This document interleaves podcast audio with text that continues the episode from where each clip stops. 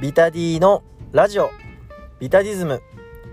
ビタディズムへようこそ。この番組はプオタトレーニーのビタディがプロレスやトレーニングアニメ音楽など日々感じたことを思いのままに語る本音トークラジオです。今回のテーマは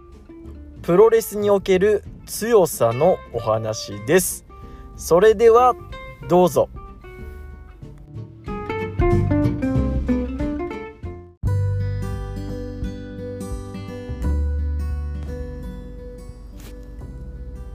ラジオビタディズム始めていきましょう。今回のテーマはプロレスにおける強さの話です。まず国斎藤さんのプゴト本編におきまして、えー、俺たちの野獣大解放出演させていただきました。非常に楽しい時間を過ごさせていただきました。このポッドキャストを、えー、始める前から聞いていたプゴトとかフジコブラに共演できたことが何よりこう嬉しいですね。フジコブラもね、えプゴトインスパイア系ポッドキャストというお話をしてるんですけれど僕はプゴトインスパイアプラス、えー、富士コブラのこの雑食感みたいなところをあのすごく参考にさせてもらってる部分があるのでそのお二方プラス、うん、いつもね一緒にコラボレビューとかをやる奈良南さんと、えー、4人で全員で4人でね藤田和之について、えー、語れたのはもうすごく楽しかったです。特にリアルタイムで富士山の試合の解説とかを聞けたのはもうめちゃくちゃ嬉しかったですね。楽しかったです。はい。またね機会があればやりたいなと思いますしまあ今ねあのー、ポッドキャストのね、えー、実力としてはもうかなりあの他の方には劣るところではあるとは思うんですけれどそれでもねあの機会があればまたご一緒させていただきたいなと思っております。それでですねその俺たちの野獣大解放にて藤田和幸のことを、まあ、2時間超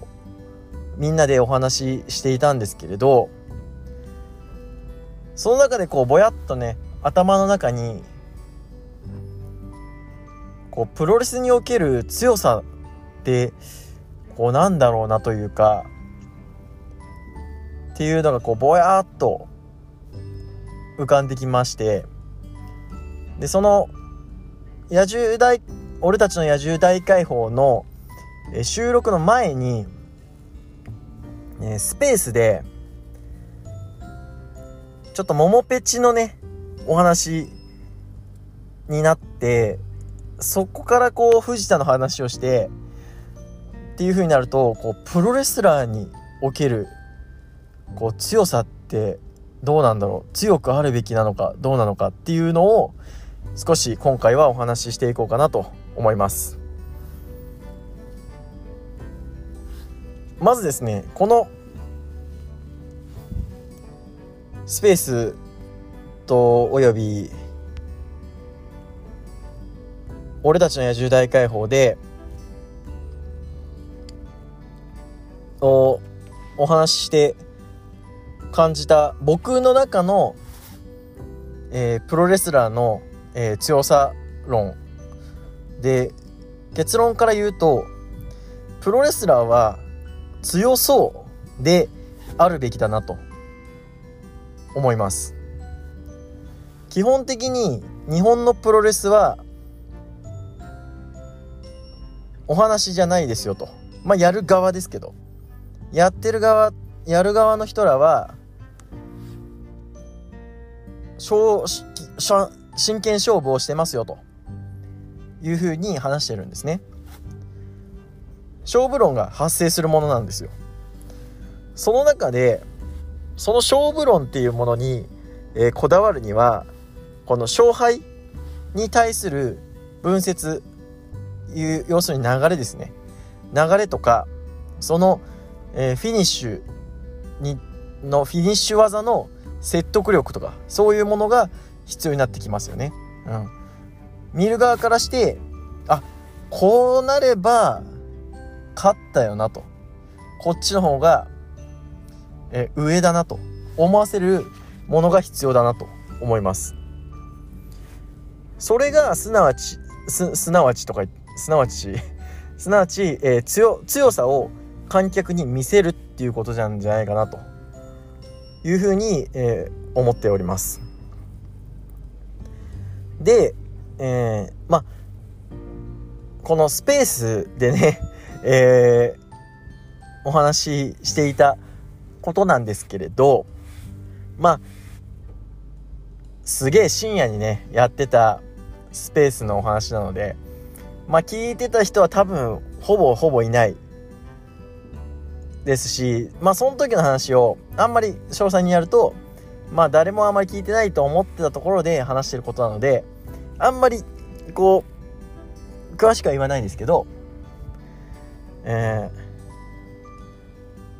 ー、まあ桃？まあ簡単に言うとえー、ノアっていう団体でまあ固く入れるのがね今のノアのまあ、魅力って言われることがある中で、まあ、ただそのその中でも桃ペチをする人はいますよと。この桃ペチっていうのは何かっていうと、えー、相手の技が相手じゃない相手に技を決める時に、えー、自分のももを叩くことによって音を出して、えー、まあ見栄えを良くするっていう行為ですはい。うん。ノアはそういう固く入れるところがすげえって言ってる人がいる中でえー、まあもうそういうもうもうペチをしてあの自分のまあそのスタイルじゃないですけどまああのある程度上位にいるっていう人もいるっていうそれって結構矛盾しないっていう話があってで僕ノアを好きって言ってるんですけどその時にちょっとパッと答えれなかったんですね。うん。それがなんかすごくこう自分の中で言語ができてないことがすごく僕の中でちょっとなんかこうモヤモヤしててでそれをちょっと考えてたんですけどで僕の、えー、モモペチに対する考えとしては、えー、モモペチっていうのは風俗だなというふうに、えー、思ってます。まあ、風俗っていうのは、えー、まあ、女性の方をあんまり聞いてないとは思いますけどまあそういう方にとってはちょっと嫌な気持ちになっちゃうかもしれないですけど、えー、まあ要するに、まあ、やらしい店っすよ やらしい店っすようんでえー、例えばそういうお店に行きましたとうんまあまあ、風俗だけじゃないですね。まあ、例えばキャバクラとか、まあ、バーとか、まあ、ホストもそうかもしんないです。はい。えー、まあ、今回は風俗で例えさせてもらうと、結局、えー、プロの人が、まあ、本当にその自分が気持ちいいかどうかはさておき、えー、自分の演出で相手を、えー、こう満足させるわけじゃないですか。うん。そう。そこに、こう、リアルとフェイクっていうのものは存在するんですけど、客側としては、こう、本当にその人がガチでエロくてそういうことをやっとんのか、ただただただ別にそうでもないけどお客さんを満足させるためにそういう演技をしているのかっていうのは正直わかんないんですよ。うん。ただお客側としては満足できればそれはいいことですしお金を払った価値があるなってなりますただそこでやっぱり過剰な演出とかっていうのはやっぱりこう、えー、お客さん側でもなえる場合があるんですよ。うん。そう考えるとそこの塩梅をちゃんと調節というかできる人が上手い人なんだなっていう話です。これはやっぱりそのさっき言った、えー、お客様商売、うん、では言えることで、うん、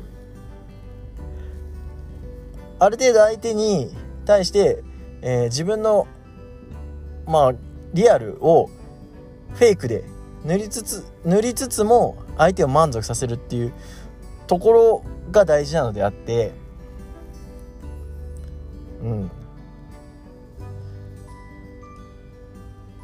まあそこのそのリアルかどうかっていうのはお客様側からしたらもうそれはもう分からん話なのでうん。なので本当にガチでめちゃくちゃエロいかもしんないしうん。っていうのは分かんないんですよ。ただただお客様を満足させる技術としては、えー、この技術にうまい下手があってうまい人はやっぱり上に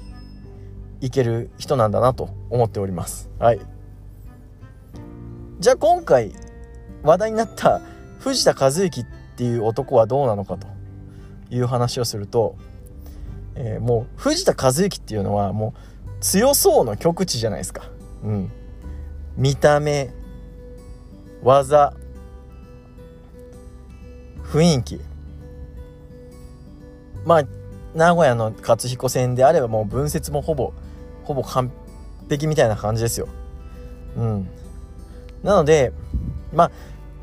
その藤田和幸っていう男に関してはまあ僕は限りなくリアルに近いと思っていてまあ本当はフェイクかもしんないですけどね。うん。ただ僕が握手した限りでは藤田和幸の強さっていうのはリアルだし、うん、だそこに演出が必要ない人間は別に必要ないんですよね。うん、なんでまあその固く入れる人が称賛されたりとかすげえって言われる中で、えー、まあそういう演出で上に行ける人がいるっていうところは、えー、別にそこは問題ないのかなっていうふうに僕は思います。うん、まあただその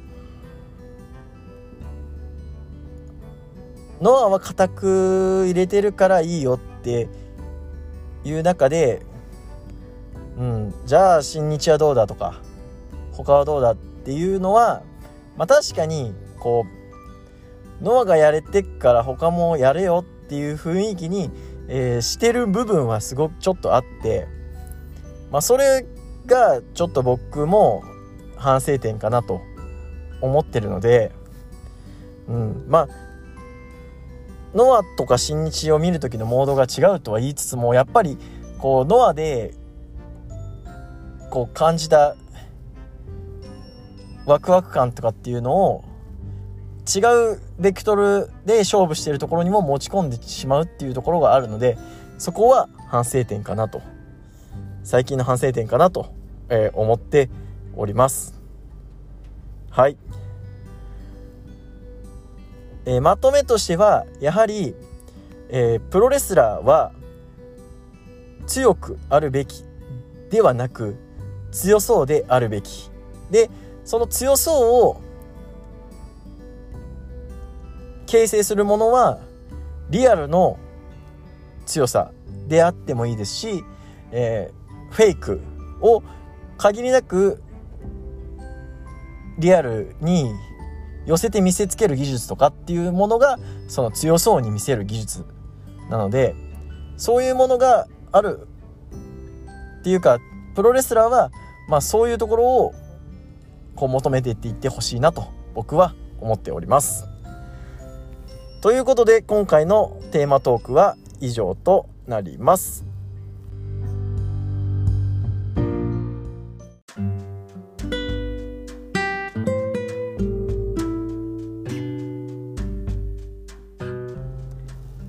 ラジオビタディズムエンディングです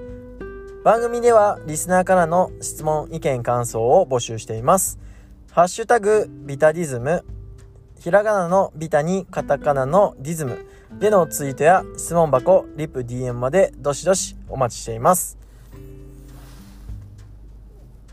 そんなこんなで第33回いかがだったでしょうか？えー、ペコトのね、えー、俺たちの野獣大解放からこう流れで、えー、プロレスにおけるね、まあ、プロレスラーの強さのお話だったんですけど